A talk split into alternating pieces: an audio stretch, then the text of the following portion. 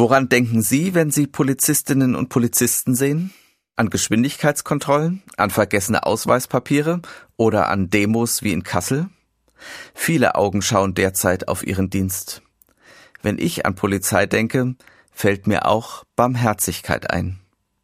Zusammen mit zwei Beamten stehe ich abends vor einem Wohnkomplex. Während viele andere den Tag ausklingen lassen, sind wir hellwach. Ich begleite die Beamten bei einer ihrer schwierigsten Aufgaben.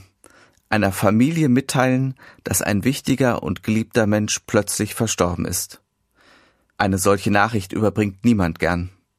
Das stürzt andere in tiefe Traurigkeit und zieht den Boden unter den Füßen weg.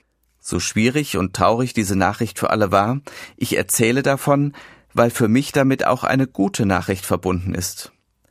Beeindruckt hat mich nämlich die Professionalität der Polizeibeamten. Sachliche und klare Worte haben sie gefunden, das brauchen Menschen in so einer Situation. Zugleich haben sie sich einfühlsam und achtsam der Familie gegenüber gezeigt. Das haben die Angehörigen an diesem Abend gespürt.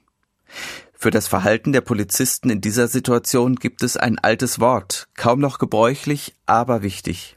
Sie haben sich barmherzig gezeigt. Barmherzig sein heißt, sein Herz öffnen, die Not der anderen wahrnehmen, auf sie achten und fürsorglich handeln. Ihre Worte haben also den Schock und die Trauer nicht weggeredet.